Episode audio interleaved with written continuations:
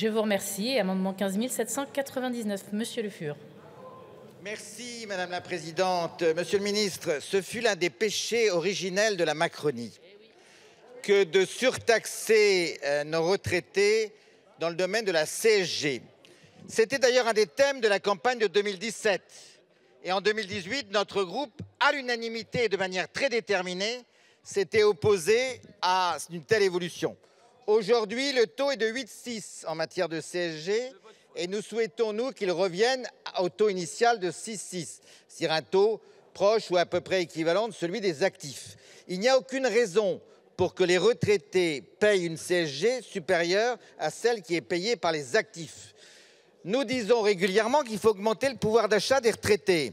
Eh bien, nous avons l'occasion de le faire, peut-être de manière plus simple et plus claire que les fameux 1200 euros.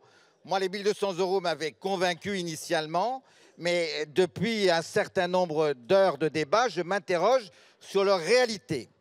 Donc ce que je souhaite, Monsieur le Ministre, c'est que nous en finissions avec le péché originel de la Macronie, que nous revenions à un principe fiscal simple, c'est que la CSG, la CSG doit euh, aboutir à un traitement égal pour les retraités comme pour les actifs. Ce fut toujours la position de notre groupe, ça l'est toujours, et donc je considère que c'est l'occasion de faire en sorte que nous transformions cette demande. Il paraît qu'on écoute les, députés LR. il y a un certain nombre de députés LR qui prendront une position en fonction des réponses que vous nous donnerez, Monsieur le Ministre.